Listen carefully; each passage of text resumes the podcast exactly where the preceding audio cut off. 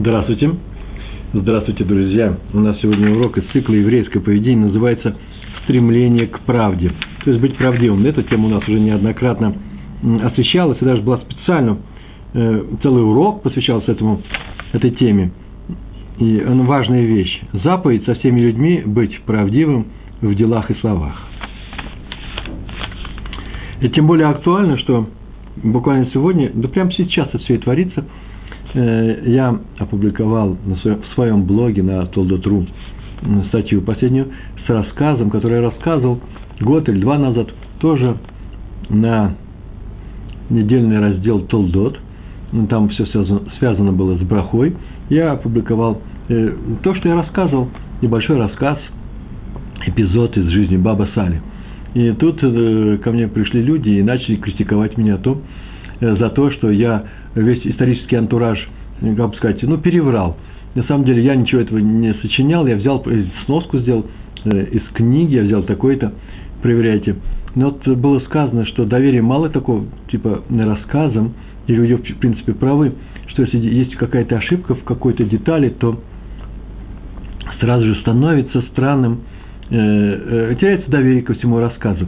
Но я думаю, уже люди взрослые – и делать не в антураже, а в том, что сказал Баба Сали, что сказал праведник, мудрец э, другим персонажам этого рассказа, и что мы из этого учим.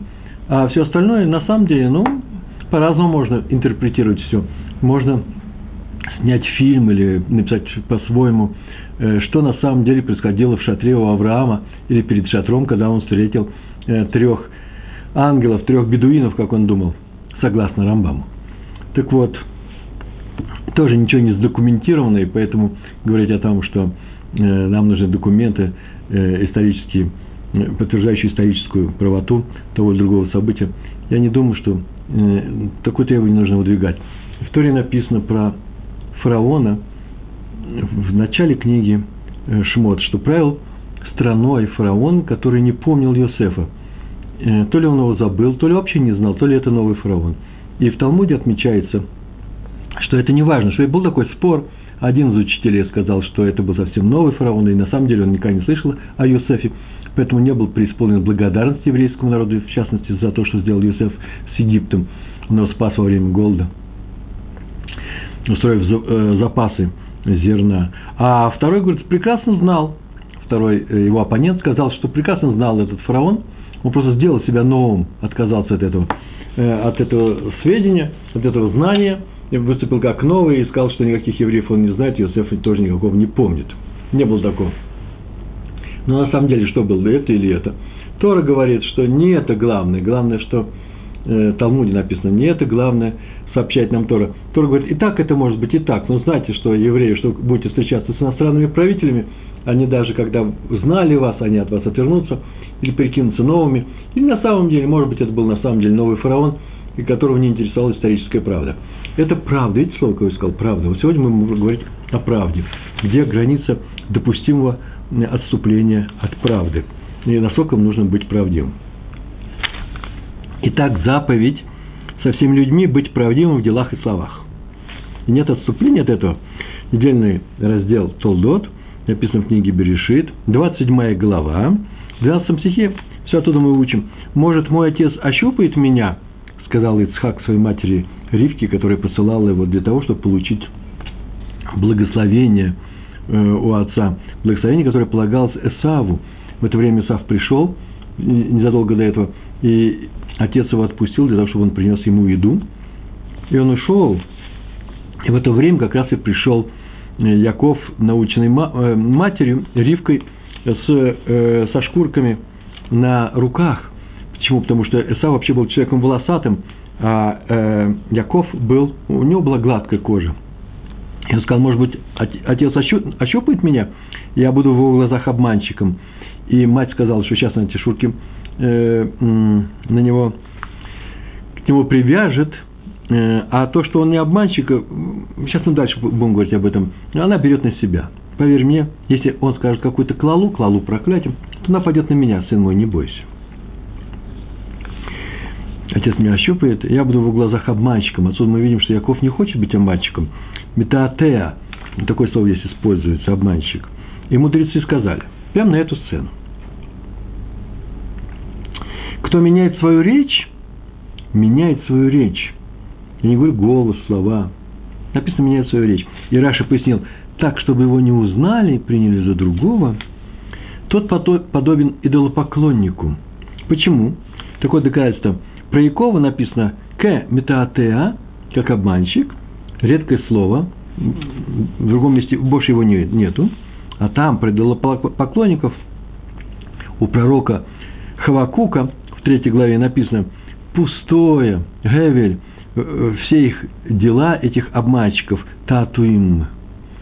То есть, э, э, там написано именно про идолопоклонников.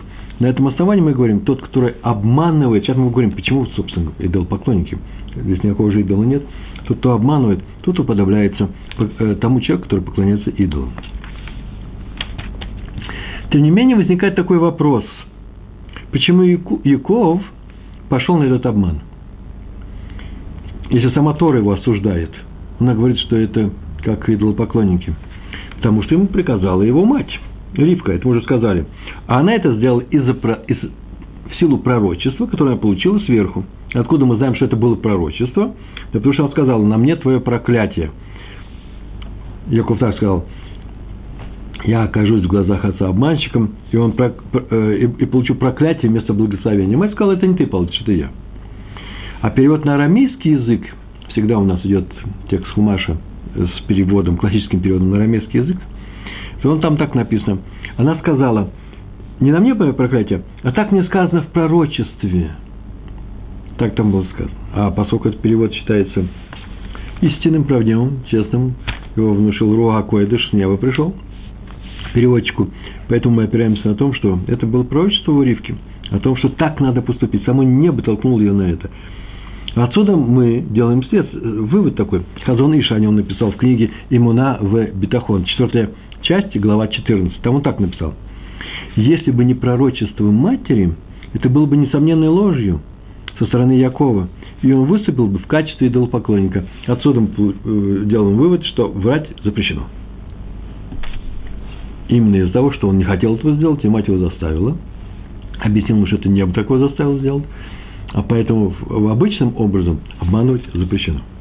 Я сказал, врать надо, конечно, мягкие слова говорить, нужно вместо ложь говорить неправду, скорее всего. Быть помягче немножко. Э, э, Тора предпочитает чистый язык. Для этого тоже нужно как-нибудь взять, да и урок этому посвятить. В книге Менурат Амеор написано, что мир стоит исключительно на правде. Правда стоит в основе всего мира. Как-то у нас был урок на эту, на эту тему, им там говорили, что пред Торой стоит доверие. Э, то, что обещание, ведь мы же сказали на Сева Нишма, да, мы э, обещаем выполнить это, э, эту Тору. Но у нас еще не было заповеди держать свои обещания, выполнять то, что мы обещали, дали обед. Если мы говорим перед тем, как получили Тору, что мы, дай ее нам, пожалуйста, мы ее сейчас будем исполнять, берем на себя это обязательство, то, в принципе, это не совсем легитимно. Почему? Потому что у нас нет еще такого обязанности, если мы берем обязательства, их выполнять. Почему? Что же мы не получили? И так далее. Отсюда мы видим, что над всей Торой, раньше, чем Тора, приходит, приходит доверие к собственным э, к словам человека. То есть, если он взялся, он должен, поскольку к нему э, все подходят с доверием, он, э, э, он должен это исполнить. И это понятно всем цивилизациям, всем культурам, всем верам, религиям и так далее. Это в основе всего этого мира стоит доверие, вера.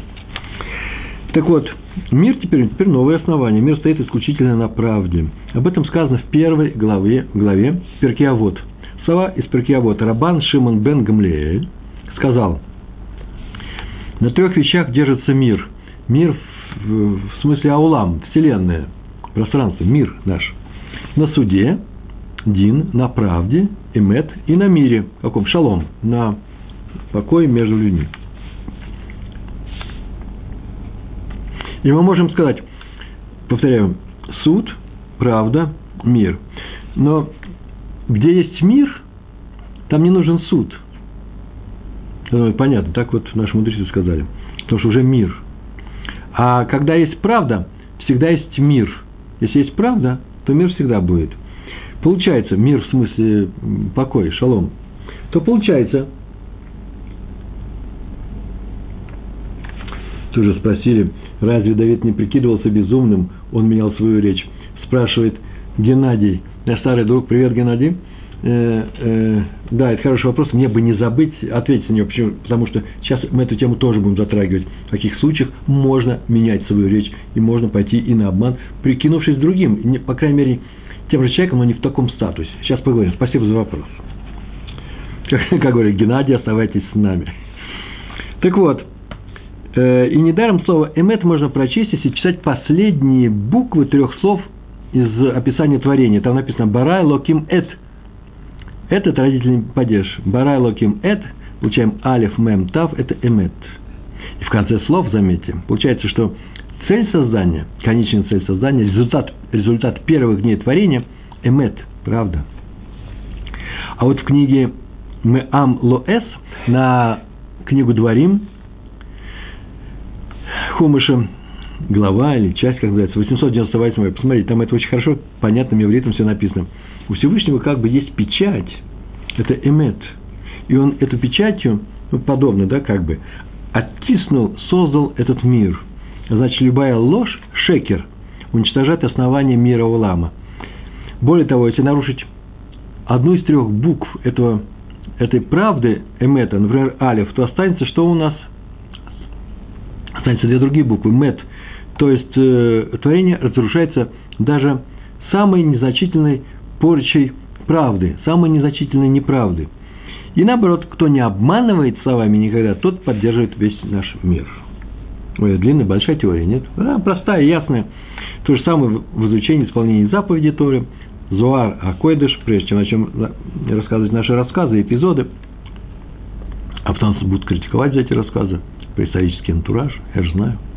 Так вот, Зоар, Зоар, святой Зоар, в главе Берешит, сказал, что тот, кто учит Тору лишма, то есть без своих корыстных целей, серьезно учит ее, и в полной мере, в полной степени, самоотверженно, кто находит в ней хидушим, хидушим – это новости, чего раньше не было. Новость, я принес новость в Торе, скажу, вот что следует, какой сделал я вывод, которого раньше не было, а вдруг это неправда. Так вот,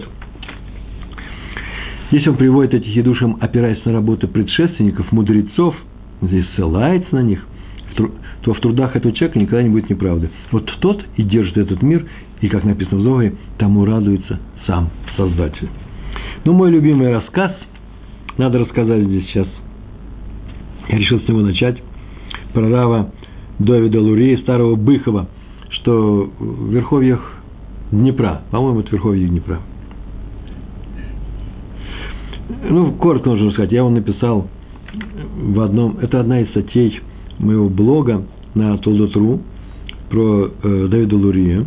Там расписан весь исторический антураж, какие, в каком году это было, да почему так сделали, да кто его допрашивал, в какой крепости он сидел – Э, а сейчас, короче, я могу сказать, что враги, какие-то у него враги были, подложили его в его бумаге, рукописи, э, подложной, подлож, э, записку своим почерком, они даже не очень старались, с призывами к свержению царского правительства. И донесли в полицию и сказали, что вот чему он учит на уроках. Эту бумажку мы видели, можете прочесть. Пришли, прочли, прочитали.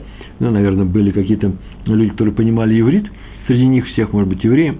Так или иначе, в это время шли процессы над декабристами, ну, может быть, даже в 27 год, нужно посмотреть в своем рассказе, который я рассказал, он э, написал, довольно-таки подробный был. Это было несколько лет назад, два года назад. Он написал я вообще, по-моему, 40 тысяч лет назад. Он был у меня в, в газете «Истоки». Э, и в это время искали везде врагов, и очень обрадовались. Сейчас нашли еще и еврея, еврейского декабриста. Его привезли в Петербург, приступили к допросам исследователи говорили по-французски, как написано в книге Товхай Биу, Ябиу, так написано, в других книгах написано по-другому, что сначала говорили с ним по-русски, задавали ему вопрос по-русски, а между собой говорили по-французски, чтобы люди не поняли. Дворяне, наверное. Но Раф Луия знал этот язык, он встал и закрыл свои уши руками. И обратил внимание, что вот не надо говорить прямее, потому что я знаю этот язык. Э, в другом месте было написано, я уж всю правду рассказываю, что я знаю, что он был в кандалах, скандал, наручниках, наручниках, ему было неудобно, он закрывал то одно ухо, то второе, это было странное действие, спросили, в чем дело, он говорит, я знаю этот язык. А мог бы смолчать, почему? Потому что пикух нефеш опасно для жизни. Они же пришли на французский язык для того, чтобы э, на, наладить линию поведения следователей, как загнать его в угол, как привести его к противоречиям и так далее, распределение э, роли. Вообще, хорошо бы это знать подсудимому, и он это слышал, последственному, и мог бы смолчать, но он не мог терпеть неправду, и он не хотел выводить у людей в заблуждение, даже в момент опасности, сейчас над евреями, не евреи сделать неправый суд, так иначе все равно это сделал. И что? И что вы думаете? Э, это произвело на них такое впечатление, такое благородство, они все были, говорили же по-французски, и вот человек не хочет, чтобы их обманули. Они решили проверить это дело очень серьезно, нашли подлог, нашли, сверили почерк, все это по-другому было, и освободили его, и он не прошло и двух месяцев, я мог а двух, двух лет, я не знаю, как дела тогда, как дела тогда делались, отпустили его. Еще один рассказ Раби Яков Каменецкий – написано, что его отвращение от следа, его отвращение к неправде было таким глубоким, что, говорят его близкие, он никогда не наказывал детей, но мог серьезно отчитать ребенка, если э, было обнаружено, что он использует в своей речи неправду. Ну, чтобы уйти, например, от, э, чтобы получить какую-то выгоду.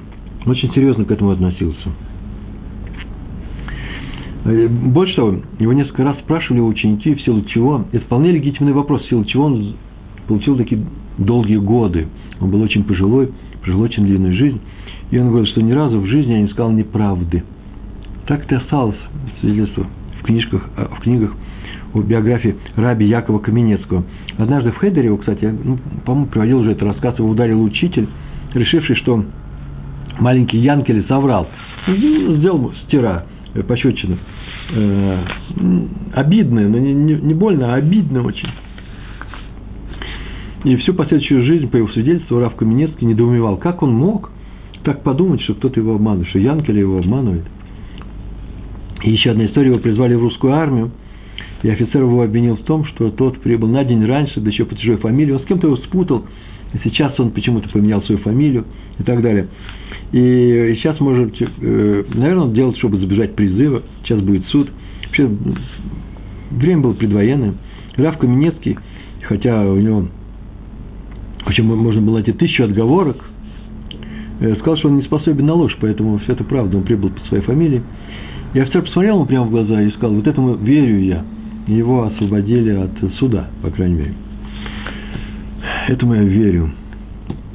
Сбегает ученик в класс, а учитель ему спрашивает. Учитель его спрашивает, где был Иванов – а тот потерянно говорит, ну, я не знаю, трамвай сломался. Я думаю, что можно было бы и не спрашивать его, где он был, потому что сейчас он, наверное, обманет. Да просто опоздал, а ученик не знает, что можно сказать, просто опоздал. Учитель будет ругаться, еще смеяться над ним. Ну, трамвай сломался, вся проходит, причем, потому что трамвай иногда ломается, в пробке сидел. Э, вчера не был, э, ногу подвернул, ушиб был, живот болел. Э, часто Иванов животы, живот болит. Ну, всякое случается. Мы тоже на эту тему поговорим. Опасно, между прочим, так говорить. Но лучше, может быть, не спрашивать, чтобы не вызывать в э, не толкать другого человека, особенно ребенка, к лжи. И просто сказать, не опаздывай, пожалуйста, садись и все. Ну, даже, может быть, я не опаздываю по раз тоже, при всех не надо сказать, чтобы над ним мальчики не смеялись. Так или иначе, то же самое сказал Раф Каменецким, я взял правду, сказал. Я никогда не обманывал, и вот такая моя фамилия, тогда-то я прибыл. Всякую разговору. Сказали мудрецы, спасибо они, в Баумаце, так написано, тот, кто изучает Баумаце, в самом начале, 23, 23 лист, вторая страница сзади, что три вещи можно менять в своей речи. То есть не говорить правду. Тебя спрашивают, а можно сказать по-другому, сказать нет.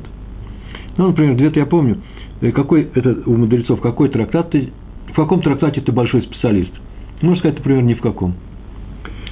Почему? Потому что разрешается. Или в гостинице. Хорошо там принимаете или плохо. Все по обстоятельствам. Например, сказать, хорошо там встречают. Маленькая деревенская гостиница, где вообще может быть 2-3 номера, 2-3 комнаты. И если часто побегут все люди, ее разорят. Поэтому, может быть, сказать, э, плохо.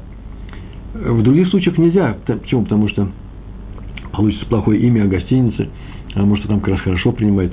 Нужно с, э, в разных обстоятельствах по-разному. Но разрешается поменять речь к хорошему – не к правде, а к хорошему. Но даже эти три, луч, три эти вещи, так сказано в трактате, лучше сказать так, чтобы в словах оставалась возможность правды. Так написал э, Хофицхайм. Нет, так сказал Раби Йосеф Хайм, знаете, как мне только название книги написано. Э, книга называется э, Бен Ишхай. Бен Ишхай. Вот назвали его Йосеф Хайм. Вот пример сегодняшнего дня. Хотя пример рассказывать не из этой книги. Пошел там директор, а я преподаю, я магит Шур, э, э, преподаю Талмуд в классе для мальчиков. Вошел директор, ну, так в целом, я расскажу схему того, что сегодня произошло, и спросил при всех, а вот этот ученик хорошо учится, с удовольствием, с любовью посмотрел на него, хорошо он учит, учится или нет. Смотрите, это проблема. Я вам тоже объяснил, лучше не спрашивать.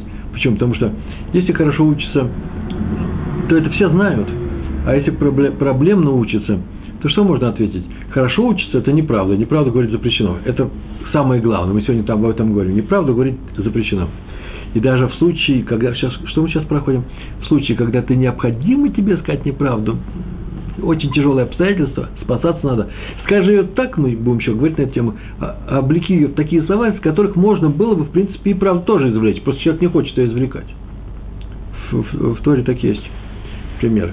Так иначе, э, с одной стороны, правду сказать нельзя, учится не очень хорошо, а с другой стороны сказать, плохо он учится, но это самый настоящий донос, это же директор вошел.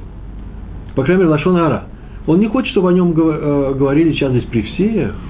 Нельзя это делать. Что теперь делать? А я пробую такой, предлагаю такой способ, я его опробовал, он все работает. Иногда люди все равно достают своим вопросом все жилы из человека, все равно можно уйти от него. Это хорошо он учится или нехорошо? Я же вижу, он любит его. Я говорю, это мой любимый ученик. Хороший ответ, правильно, сел смеясь, и история закончилась. А вот есть еще несколько примеров, которые сейчас я буду рассказывать, э, которые приводит Раби Йосеф Хайм в своей книге «Бен Ишхай». Он приводит свой пример из Мидрашей на Тору. Сатан, после того, как Сатан – это персонификация зла, участник многих Мидрашей. Это еще не значит, в нашей жизни есть Сатан. Яцерара. Но тут какой-то коллективный Яцерара, потому что он разговаривал с людьми. И Сатан – тот, который обвиняет еврейский народ. Вот такое прямо определение дадим ему. Перед всем еврейским народом тоже есть кто-то, кто его обвиняет. Если мы коллективно делаем плохие дела, вот любое плохое дело и делает кого? Обвинителя. О, далее определение сатана. И он спросил у, у спросил у Моше Рабейну, у Моше нашего учителя, где та Тора, которую тебе дал Всевышний? И судя по контексту из этого Мидраша, он хотел ее отнять, украсть у него. Хотел отнять у людей Тору. А Моше ответил, кто я такой? Кто я такой, что Всевышний даст мне свою Тору? Сатан так и понял, что ему сказали, что он мне что он не получал эту Тору, ему не дали. А Муше один из самых правдивых, самый скромный, самый правдивый человек на земле, поэтому он поверил и ушел. На самом-то деле он сказал, так сказал, кто я такой, что он мне даст мне свою Тору? Тоже спросил, где Тора, которую дал тебе Всевышний? Мне он не дал, он дал еврейскому народу. Вот сказал Моше Раббе.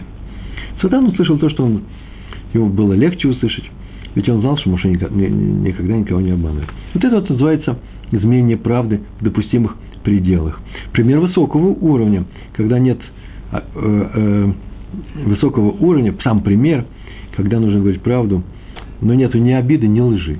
Я рассказываю про этот случай. Раби Бенцион Абашауль. Ой, не знаю, надо рассказывать его. Ну, время есть, почему не рассказывать. Вспоминает, что к ним на урок однажды, к ним в Ешиву, Хедер, нет, Ешиву, судя по возрасту, пришел Раби Эзра Атья, большой ученый, большой раввин сефардского еврейского мира, и спросил, дети, какая разница между большим мудрецом и очень высоким мудрецом? Он на иврите спросил, Талмит Хахам Гадоль, большой мудрец, и очень такой большой мудрец. Талмит Хахам Муфлаг, удивительный, особый мудрец, выделенный, особый мудрец. Они долго гадали, какая разница, предлагали разные варианты – и он ответил на, это, на свой же вопрос таким образом. Разница между большим мудрецом и замечательнейшим мудрецом, большим, знаете какая? Такая же, как между, как между, такая же разница, как между ложью и правдой. Муфлаг всегда говорит правду, только правду. И она никого не обижает. А ведь люди по-разному относятся э, к словам. Э, некоторые настроены на обиду, некоторые очень обидчивые. Есть весьма-весьма обидчивые люди. Так вот, Талмит Хахам Муфлаг никого никогда не обидит, а говорит он всегда правду, откровенную правду. То есть он умеет сказать таким образом, что все остаются довольны и еще и благодарят его за этот ответ. Вот для этого нужно все знать и быть очень добрым. Две вещи. Большой мудрец может все знать. А муфлаг, который настоящий мудрец, настоящий раввин, должен быть обязательно добрым. В самом начале мы говорили о качествах раввинов. Кто такой раввин? Я еще предупреждал, только, пожалуйста, не оценивайте собственных раввинов, которых вы видите по этой характеристике. Всякое бывает по-разному. Я говорю просто теорию. Раввин должен быть все знающим, на самом деле все должен знать. Вторая вещь, он должен быть очень добрым. Доброта должна светиться, лучиться из его глаз, из рук, он должен быть теплым человеком. И третье, в его окружении должны быть только хорошие люди. В его близком окружении должны быть только хорошие люди, в его синагоге. Это три, таких у нас было плений, мы давно к ним пришли. Три характеристики равина. Так вот, э, вывод из той истории, которую сказал Раби Муцона Абу Шауль про Раби Эзра Ати, такая еврейская мудрость имеет самое прямое отношение к доброте. Он должен быть праведником. Мудрец должен быть праведником. Вот сейчас мы говорим мудрец, талмудист и праведник. Равин цадик, равин должен быть цадиком, равин цадик, а все остальное подделка. Повторяю, только не применяйте это к действию, к оценке и прочим вещам. Это никогда не будет работать. Мы можем ошибиться в собственных оценках. Итак, мы знаем, что любое изменение речи, когда человек хочет выдать себя за другого, или фактически за другого, или когда он выдает себя самого себя, но притворяется. Понятно, да? То все это является идолопоклонством. Раби Исхак Зельберштейн, его книги, просто я очень люблю их книги, рассказал на своем уроке, у него были уроки, они записываются. Э, этот урок был, я тут записал, э, часть третья в книге за э, уроки за 2005 год, совсем недавно. Такую вещь. К нему поступил вопрос, запрос поступил с, с просьбой ответить история была правдивая. История такая. Один турист, э, интурист, да, один турист, скорее всего, из Америки приехал в Израиль. Это было давно, наверное, судя по цене, которую сейчас они, о деньги, которые буду говорить. Один турист прибыл в Израиль и взял в, э, в Зетуфа аэропорт Лот, взял там таксиста, и спросил его, может ли он довести его до Иерусалима, и спросил, сколько стоит. Он первый раз в Израиле, наверное, или уже был, но не знает о ценах. И тот сказал 30 долларов. И надо сказать, что это все, в то время была завышенная цена. Сейчас, между прочим, за 30 долларов за 30 долларов э, нет, не доедешь уже, за 50, если не дороже сейчас. Но тогда это было очень большие деньги, крайне большие деньги. Можно было бы доехать и за 10 за 10 долларов. Так я полагаю, судя по всему рассказу. И они поехали. И пока они ехали в Иерусалим, уже наступил вечер, а может быть, в самом начале был вечер, уже темно было. И в дороге турист говорит такую фразу, ой-ой-ой, я, кажется, потерял тут бумажку 100 долларов. Вот я сижу рядом с ним, э, посветите мне, ну, турист, э, таксист говорит, у меня свет только верхний, нажимает на кнопочку, он говорит, недостаточно, потому что вокруг э, куда-то она упала, может, где сиди, э, между сиденьем и стеной, стенкой, может быть, под сиденьем, вот тут коврик какой-то, он все начинает искать. А таксист смотрит на него и ведет машину, ничего не говорит. А что, чем можешь помочь? И когда они приехали на место, то есть такую фразу говорит. Э, мне, извините, не знаю, где там 100 долларов – но у меня 30 долларов, я рассчитывался э, расплатиться этой бумажкой. Вот видите, я сюда приехал, вот я поднимусь на второй этаж, вот этот дом, в который я приехал, и тут же моментально спущусь к вам и вынесу 30 долларов. Вы разрешаете? Сказал, конечно. И турист поднялся. И пока он поднялся, спустился, таксист уехал. Дело в том, что понятно, что таксист решил, что бумажка где-то здесь валяется, и он увез 100 долларов. Другого объяснения нет. Теперь спрашивается, или сам этот турист спрашивает, или другие люди за него спрашивают, и что теперь у него, он же обманул его. Дело в том, что он обманул его, никакая бумажка на 100 долларов у него не падала никуда. И он его решил проверить на честность. И ожидаемая вообще-то вещь, что он убежит, что он вор и убежит. Почему-то он так решил. И он уедет, э, и тогда вообще и выиграет и этот человек. Если у него обязанность теперь вернуть этому человеку, который решил, что он вор, просто у него не получилось украсть, эти деньги, должен его искать. В конечном счете он сам уехал, его никто не отпускал езжать. Подожди мне, сказали ему, и он уехал. Э, Раби Зельберштейн ответил, искать его не надо, он сам уехал. Но таксист сам себя наказал. То, что должен был дождаться внизу, когда ему принесут эти деньги.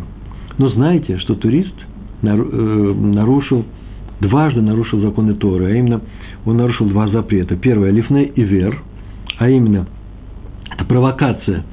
Он его спровоцировал на этот поступок. Э, если бы он его не провоцировал, он бы плохого не сделал бы. Когда он спровоцировал, разыграв всю эту сцену со 100-долларовой бумажкой, да еще и поднявшись наверх и оставив его одного наедине своим яцером. Это называется провокация. Это мы не делаем даже в образовательных, э, воспитательных целях с маленькими детьми. Не оставляем мы вишневые, э, э, не вишневые, э, сливы на столе для того, чтобы проверить, наши дети воруют сливы перед обедом или не воруют. Ребенку трудно уступить. Если он слив давно не ел и хочет сливу, трудно. Ему можно простить, это ребенок. То же самое не подсовывает вообще-то по-человечески говоря, полиция или следователи не могут подсунуть меченые деньги для того, чтобы проверить, человек берет взятки или не берет. Это называется провокация, запрет Торы. Но я сказал Раф Зельберштейн, что нарушил два запрета. Первый – лифней а второй, вторая вещь, ты сказал неправду о том, что ты потерял эти деньги. И это нужно знать, что ты нарушил два запрета. Что теперь делать? Ну, не знаю. Это там об этом не было сказано. Но тоже интересное сведение. Я что-то сделал плохое, теперь исправляйся. Следующая история про раби Йосифа, так его звали, раби Йосиф, э, отец Адмора из Драгобыча. Драгобыч – это такое место, если вы знаете, на Волыни, во-первых, э, в Львовской губернии, там где-то под Львовщиной. На старых картах показано, что там дальше шла граница с Польшей. Отец Адмора. Какое это время происходило? Так, я так полагаю, что поскольку сейчас разговор речь пойдет о контрабандисте, то еще была речь посполитая. Это значит после первого раздела, но перед вторым, да, когда еще, когда и Литву у Польши забрали в Россию. Так или иначе, контрабандисты несколько раз пытались уговорить раби Йосефа в городе Драгобыч, уговорили, уговорили его спрятать у себя контрабандный, контрабандный товар.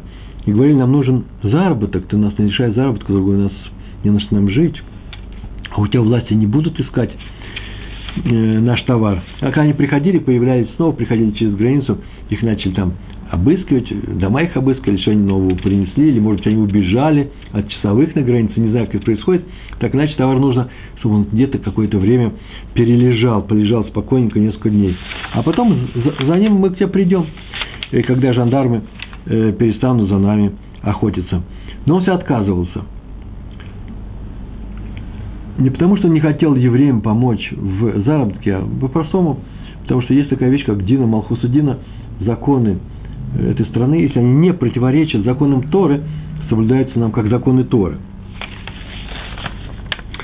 Однажды один очень человек очень сильно настаивал и говорил, что ему грозит Сибирь, если этот товар очень хороший товар. Если сейчас его у него, он его не может выбросить, а найдут его, его у него, ему грозит Сибирь, и вообще тогда он, и все, и дети потеряют отца. И Раф Юсеф спросил, ну и сколько стоит твой, твой товар? А тот ответил, ну, примерно 50 царских рублей. Я так думаю, там написано 50 царских рублей. И вдруг Раф Юсеф спрашивает, продашь мне это за, этот товар за эту сумму? Он говорит, конечно, с удовольствием. О чем разговор? Но о том пришли. И тут же, как только получил Раф Юсеф этот товар, он его сжег. Почему? Потому что он контрабандный. Лохуки не по закону приобретенный, а потом несколько лет выплачивал долги за тот кредит, за, за тот долг, да, который он взял у людей, чтобы купить этот товар. С одной стороны, он не хотел участвовать в обмане. Это же обман. А с другой стороны, не хотел, чтобы евреи обвинили его в том, что он не помогает другим евреям в беде.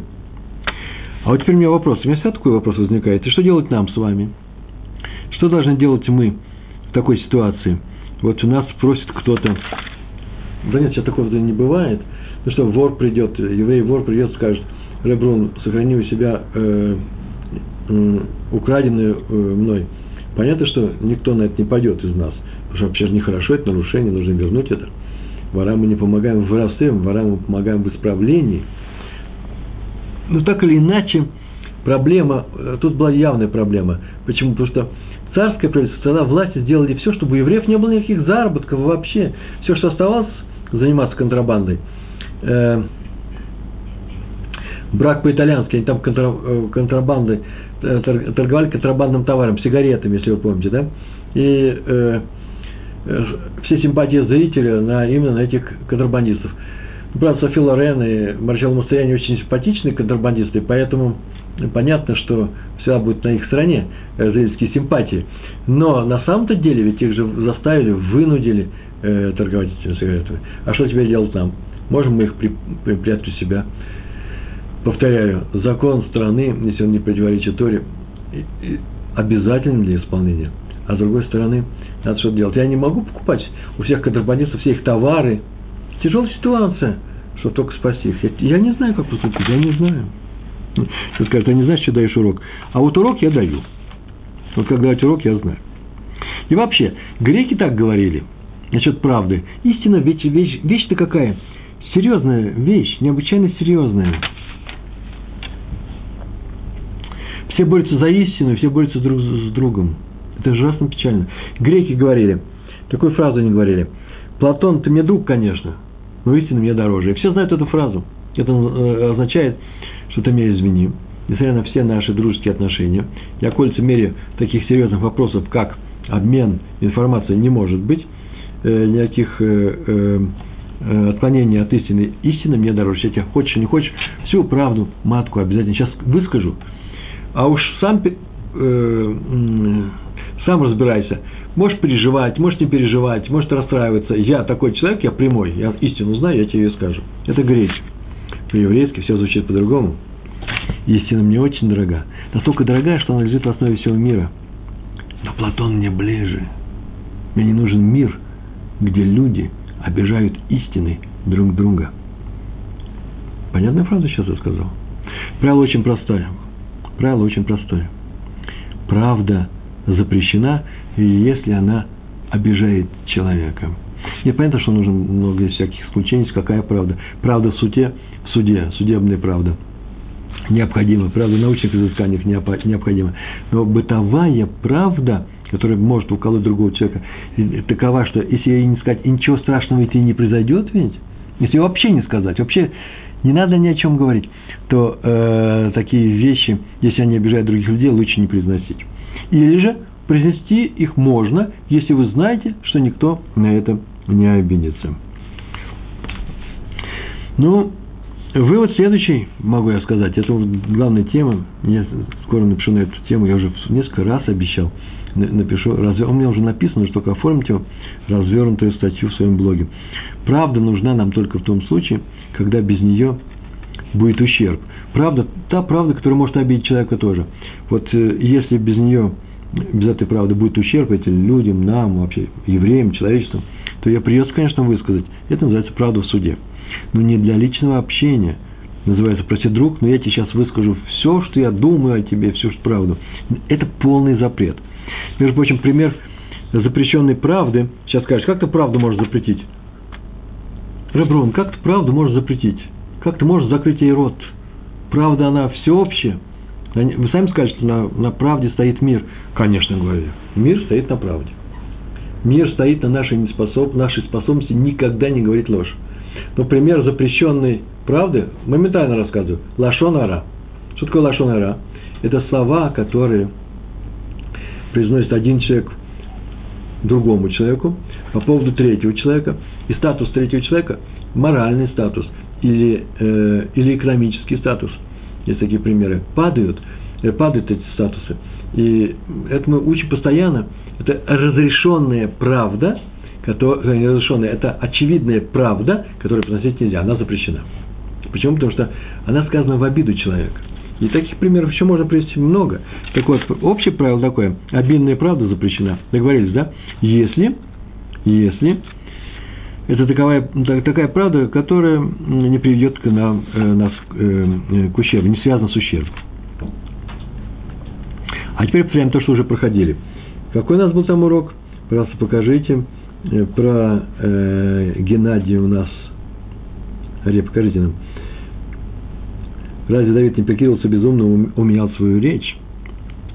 Менял свою речь. Сейчас скажем. Даже если разрешено сказать правду, то необходимо, необходимую ложь все равно надо сказать так, чтобы правда из нее тоже следовала. Так мы сказали. Так написал Раби Иуда Ахасид в книге Сефер Хасидим. Примеры. Запрещено человеку говорить, что он сам, про себя он говорит запрещено, что он поклоняется идолам. Независимо от того, правда или неправда, запрещается. Не, не так запрещается человеку говорить о том, что он поклоняется идолам, даже в час смертельной опасности. То есть это ложь во спасение. Пришли тебе сказали, ты с нами или не с нами? Ты болеешь за Динамо, а сейчас убьем. И запрещается сказать, да, я болею за Динамо, если ты болеешь за Спартак. Ой, про идолов же говорили. И э, запрещается выдать себя за идол поклонника. Так написано в Шурхана Рух, называется Йора, Йора Дея, глава 157, второй параграф. А Рамо добавляет на это – величайший комментатор, величайшей книги Шульханова, он добавляет, сказать прямо запрещено, что ты идолопоклонник. Но можно дать понять, что ты идолопоклонник, выразившись непонятно и с двумя трактовками. Из одной следует, что да, ты идолопоклонник, а с другой нет, я, я этого и не говорил. Вот пример раби Залмана Сороцкина в книге э, «Ознаем ли Тора». Он так сказал, написал. Авраама Вину – сказал египтянам, что Сара его сестра. Было сказано, прям сказано прямым текстом. И тут, конечно, есть очень много комментариев и объяснений, что у евреев до те времена у всех было сказано, так сказано про Лота, он мой брат, а на самом деле он племянник, что близкие родственники назывались братами, сестрами и так далее. Но все равно у нас это как-то вот не совсем до конца успокаивает. Все-таки он сказал же открыто, сестра. Только, оказывается, в книге Мишлей – притчи. Э, седьмая глава, четвертый стих, так у меня написано. Сказано, значит, любить нужно мудрость, и назови мудрость своей сестрой. Будь близок к мудрости своей сестрой. Ну так вот, Авраам Авина назвал Сару своей сестрой. Ибо она была мудрее его в пророчествах. Поэтому, в принципе, с точки зрения евреев, он не обманул никого. Он сказал, да, кстати, она моя сестра. А уж у вас сестра что, что-то особое – то, пожалуйста, э, учтите эту особенность. Э, между прочим, написано, по-моему, у меня статья была, я собрал, собрал разные комментарии на тему, тоже в блоге написано, Сара у фараона называется. Почему на самом деле он ее, то есть как на самом деле, как можно объяснить чисто мотивационно, почему Авраам выдал эту свою сестру, и э, что его на это толкнуло, и теперь ни у кого на это, э, на это нет обид. Это, правда, не на тему правды или неправды, нужно просто взять эту статью и освежить. Я сейчас я мог рассказать, если у меня было лишних пять минут, там, очень интересные вещи я нашел в других, в разных комментариях. Еще один другой пример. Яков Авину назван человеком правдивым. Наш братец Яков, про него сказано Иш Аймет, Иштам, человек исключительной честности. Больше того, у него было великое множество положительных качеств, а о нем сказано, что вот он честный, совершенный в, э, чистоте, искренний, непорочный. Это означает, что это качество у него было, наверное, самое качество, которое он называет. Про Моше сказано, что он скромный, про э, Авраама сказано, что у него хесед, а про Якова сказано, что он был честный, правда, человек правды – и поэтому и говорится, э, Титан Яков Эмет, э, Всевышний наделяет Якова именно правдой. Э, все надели, наши працы обладали этим качеством быть правдивыми людьми, необычайно. Якова в высшей степени. Тем не менее написано про Якова, который бежал от Лавана. Когда он убежал, написано, и украл Яков у Лавана сердце. Прям так написано. Украл у него сердце, сердце Лавана он украл. То есть мы понимаем, что это означает. Это называется, он его обманул, потому что не сказал ему, что убегает. Так написано в стихе. Он его обманул, потому что не сказал, что он убегает. Звучит так, как будто он на самом деле обманул его. На что странные фразы, кстати. очень странное. Он ему не сказал, что он убегает. Если бы он сказал ему, что он убегает, так это же не побег, это же не убегание никакое. Это просто уход. Как можно не обвинить человека в том, что он ему не сказал? Сама, сама Тора пишет. Значит, Лаван так ему сказал, ты обманщик, что ты не сказал мне, что убегаешь. Так вот, э, дело в том, что Лаван очень хорошо знал Якова. Он в нем много лет поработал, он был очень честным человеком. И работал искренне и очень сильно, правдиво, служил, выполнял все. Ни разу нигде его не обманул за многие-многие годы. И он за эти долгие годы показал, что он человек правды. И вдруг он убежал. То есть знание Лавана о Якове оказалось ложным. Он-то думал, уверен был, что тот никогда не убежит. Человек правда и не убежит потихоньку. Так он решил. А Яков его э, не обманул, не Яков его обманул, уже если говорить об обмане, а честные дела Якова. Вы слышите? Правдивые дела Якова обманули Лавана, который решил, что он никогда от него потихонечку не убежит. Можно было потихонечку убежать. Почему? Потому что веди себя пристойно, не, не будь угрозой своим детям, своим, своим дочерям, своим внукам, э, своему зятю Якову. Поэтому он и убежал. Было бы страшно, и нужно было спасаться. А, он так не мог сказать, ну вот что это такое, ты меня взял, обманул, все э, обокрал, детей моих взял, вну, э, внучи, внуков моих взял, и так не поступает. Это называется, он увидел в другом человеке обманщика, потому что сам он был обманщик. Тоже интересное качество. Всегда каждый человек отрицательное качество свое видит в других. В этом его и обвиняют. Так или иначе, здесь было некоторое объяснение тому, что что Яков на самом деле очень честно себя вел. Так проведено в книге «Узнаем Литура». Раби Шломо Залман Ойербах. Ой, это мне рассказ очень понравился. Он прям почти актуален для меня сейчас. Дело в том, что он ни разу не похвалил человека в большей степени, чем тот его заслуживает. Причем даже в похвале он был правдивым человеком. О чем вообще идет речь? Очень часто к раввинам обращаются для того, чтобы они написали, знаете, еврейские книги – они сделаны очень интересно. Это еврейская книга. Посмотрите, если это не святой текст, а комментарии, осуждения, уроки, записи уроков, то посмотрите, вы открываете книгу слева направо, и там после заглавия идут такие странички, которые называются э, ну, посвящение, брахот э, и, и так далее. Э, рекомендации, что эту книгу стоит читать, такой, такой-то Раф проверил и очень советует, советует Равин. Молодцов. Так вот, он никогда не писал больше, чем он знает про этого автора и про эту книгу. То есть э, он был очень осторожен с этим. Он писал их, а потом даже он перестал их писать уже в взрослые годы. А тем более он никогда не использовал таких больших выражений, как Гаон, Светоч там, э, нашего рассеяния. Это он никогда ничего не писал. А писал только по делу. Коротко и ясно, что в книге не, что есть в книге необычного, нового, удачного, почему он ее советует читать и так далее.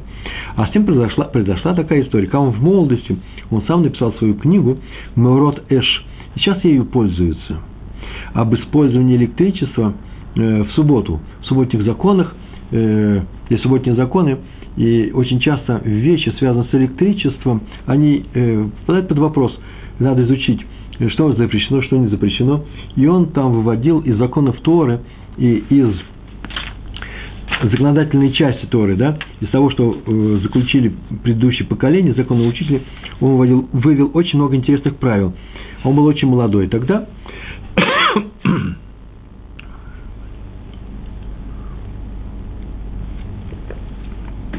Вопрос браху надо произносить на воду, если вы ее пьете не для того, чтобы пить воду, а для того, чтобы не кашлять. Простой вопрос.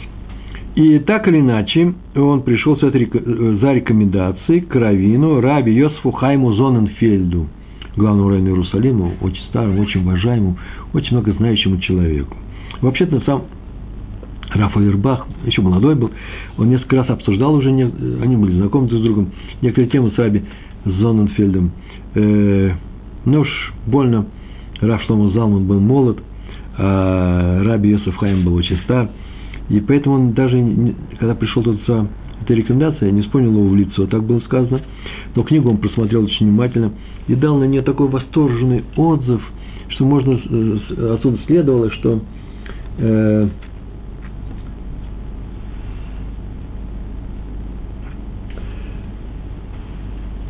э, царское правительство распределило 95% бюджета империи на 5 тысяч семей. Где закон страны?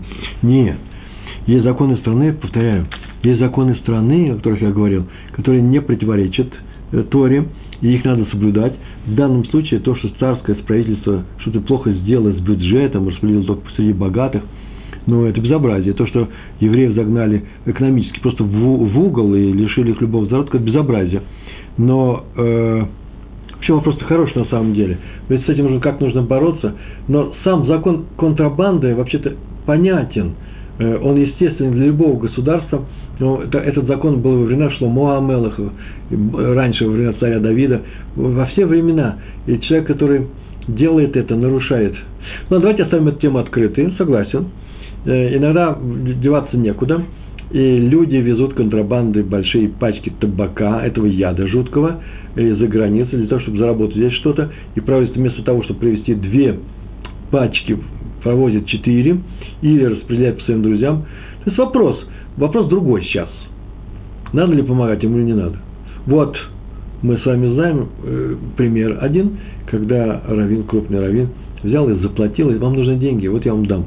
Понятно, что много этого не может делать, потому что много, э, долго не может делать, часто не может делать. Он расплатился, чтобы не нарушать ничего. Но вопрос, который задал Петр, очень хороший. Мне нравится. Надо подумать. И надо спросить людей. Равинов. И он пришел к э, раби Йосефу Хайму Зоненфельду, и тот дал восторженный отзыв. Самые такие комплементарные выражения, необычайно, просто замечательно. Рафаэль прочел, но в книгу это не поместил, потому что он э, решил, что похвалы не соответствуют, не полностью соответствуют действительности. И во всех изданиях с тех пор эта книга вся выходила без письма Рави Зоненфельда. Вообще, Рафи Ойербах, за царь, считал, что там, где правда хотя бы чуть-чуть искажена, там нет чистоты помыслов, тагара. А раз, раз так, то и книгу, наверное, такую вещь не надо печатать. Он не сделал упрек Раву Зоненфельда. Это был обычай того времени, да и сейчас так делают. Просто Раф Ойербах был необычайно относился э, строго э, э, к таким вещам, как, не дай бог сказать, чуть-чуть вещь, отходящая от правды. Еще раз о Раве Якове Каменецким. Он мне,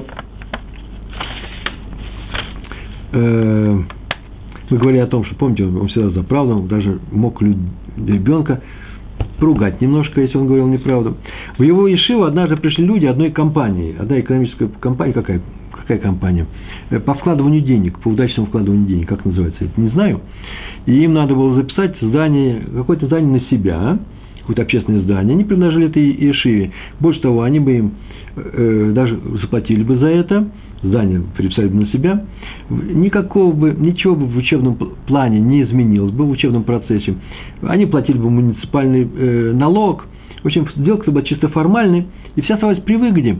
Ешива обратился к Раву Каменецкому. Тот сказал, что он ничего не понимает в таких вопросах, но сделка кажется очень подозрительной. И он чувствует, что тут что-то связано с обманом властей, но э, и посоветовал вообще отказаться на всякий случай. Так и сделали, а через несколько месяцев – ну, два-три месяца. Та компания протянула ноги, все ее имущество пошло с молотка, как называется, э, все, что было записано на ее имя, было реквизировано по суду в пользу кредиторов, которых они разорили. Еще две истории, и на этом у нас урок заканчивается. У нас осталось пять минут, очень много. Раби Иуда Цатка, он был большим приверженцем правдивой речи. И говорил, что тот, кто не обманывает даже в мелочи, так он читал, никогда ни в чем не не проиграет. Ну, мы-то знаем, множество примеров можем в своей жизни привести не так, но он был святой человек, и так вокруг него это происходило. И у нас должно так происходить. Однажды он попал в аварию, у него были большие боли в руке, ему прописали особый курс лечения, он был очень дорогим. В больнице объяснили, что вообще-то он очень дорогой, но если он напишет в больничных разных листах, документах, что он получает, ну, так вот, меньше такой-то суммы, ежемесячный заработок, то сумма лечения существенно во много раз как сейчас говорят, в разы, да, жутко, э, во много раз э, понизится. Так делают многие. Так это уже нормально. Никто на это не смотрит, никто не проверяет, так принято. Но он отказался. Сказал, лучше я буду платить большие деньги. И что сделало небо? Мне так нравится это выражение. Что делает Всевышний? Что делает Ашем? После первого же сеанса, а должно быть штук 20 было быть, вдруг все боли прошли и не было нужды лечиться дальше. Так что и платить ему пришлось не. Он мог не платить. Мы бы так смогли бы сами сделать платить большие какие-то большие деньги э, за лекарство, если мы взяли бы ему бумажку, принесли, даже без печати, просто взяли бы написали, получаем 500 долларов, а не 2 500. И вы сразу же стали бы меньше заряться на лекарства. Мы смогли бы мы так сделать. Я все, все эти истории примеряю к самому себе. Иногда ответ не очень приятен. Хофисхайм попросил одного делового человека, делового человека участвовать в совете Ешиват Ешивот. Тот отказался, сказал, что у него приболел там здоровье, что случилось. И сказал, какая-то болезнь. А через несколько лет его посещал раби Эльханан Вассерман, и тот пожаловался Раву, что у него на самом деле разболел, расстроил здоровье. Вот так болезнь появилась. Рав Серман заметил, что это, скорее всего, потому, что он однажды притворился больным перед праведником. И чтобы не вышло обмана, небо наказало его болезнью. Между прочим, этот пример-то очевидный, естественно. Не надо ссылаться на свое здоровье, еще на что-то. Денег нет сказать и отказать э, кому-то в помощи. И как бы у нас из-за этого денег-то не стало. Смотрите, почему? Потому что э, Всевышний, э, небо к нам относится как к людям праведным. Мы же с вами соблюдаем Тору. Хофицхайм. Однажды ему пожаловались люди, несколько бывших учеников Ешивы, что они решили начать свой бизнес. И доверились людям, которые в этом деле ну, были специалистами, что ли, советовали, а те их обманули, сейчас называется, кинули, да, и обобрали до нитки. И Хофисхайм, не то чтобы утешить его, он им сказал, написано в книге Дворим, 18 глава, 13 стих, «Тамим тию им Ашем». Будь, будь непорочен, тамим тию, тию, будьте непорочны, с, со Всевышним – Будь правдив со Всевышним. То есть доверяйте, не, не правдив, доверяйте Всевышнему. Верь ему. С Всевышним, да, но с людьми нет. Так написано, отсутствие такое следствие. Из-за того, что вы привыкли учить Тору, вы же в Ишиве учились, и Талмуд, можно сказать, что вы привыкли ему доверять, Всевышнему. Теперь вы доверились людям и видали, что это не то, о чем написано в Торе. Это называется то, что доверяй, но проверяй, да? Так вот, Коля Адам Козев, в каждом человеке присутствует неправда – во многих праведниках ее почти не было. То есть есть праведники, есть праведники, но им приходится и нас с усилием стремиться к правде, переступать через себя, делать усилия. Однако общая природа человека такова, что он способен на ложь. Если правду в себе не поддерживать, то человек может скатиться к лжи. А неправда, она э, бывает разная. А именно, вот мы об этом говорили, да, Гена? Э, притворился царь Давид безумным. Он не обманул никого, он безумствовал – Почему? Потому что он попал в такую ситуацию, что, э, как сейчас мне это понравился, один человек мне написал, вынос мозгов. Все, сейчас тебя убивают, за ни за что, народ твой пропадает. Это самое время сойти с ума. И он показал, что он сумасшедший. На самом деле было так, он сказал, зачем нужно сумасшествие? А Всевышний сказал, и оно тебе пригодится. Смотри, ты оденешь эту, этот костюм, э, э, нарядишься сумасшедшим, и э, тебя отпустят, тебя не убьют, как предводителя чужеземного племени. Филистимляне убивали евреев. Ведь он же не кричал «я сумасшедший», он же их не обманывал словами. Он вел себя таким образом, чтобы его отпустили. Как наступает пикух нефиш для всего еврейского народа. Я думаю, это самая большая та хитрость, тот обман, на который мог пойти любой из нас, и на это пошел царь Давид. Э, это на самом деле обман – но он прощается. Вот как прощается Якову, почему? Потому что с неба было сказано через его мать Ривку, сделайте именно так, так прощается и Давиду, потому что у него была прямая, прямой разговор, прямая связь, диалог со Всевышним. Он его спросил, зачем нужно сумасшествие? Всевышний сказал, чтобы тебя спасти. Раз тебя спасти, значит, он сказал, тебе сейчас можно надеть этот костюм сумасшедшего человека, так ты будешь спасен. Но смотрите, когда нет прямого указания, этого не нужно делать. Хотя, повторяю, если сейчас придут и скажут, Пятигорский, говори сейчас же, ты еврей или не еврей? Но если меня, на меня много смотрит народу, много народу, киду Ашем будем делать. Да я скажу, что я еврей. А там посмотрим, как Всевышний меня будет спасать. Главное, я постараюсь найти все пути, все способы никого не обмануть, нигде не собрать. И тогда Всевышний нам с вами будет помогать. Будем с вами честными людьми. Большое вам спасибо. Всего хорошего. Шалом, шалом.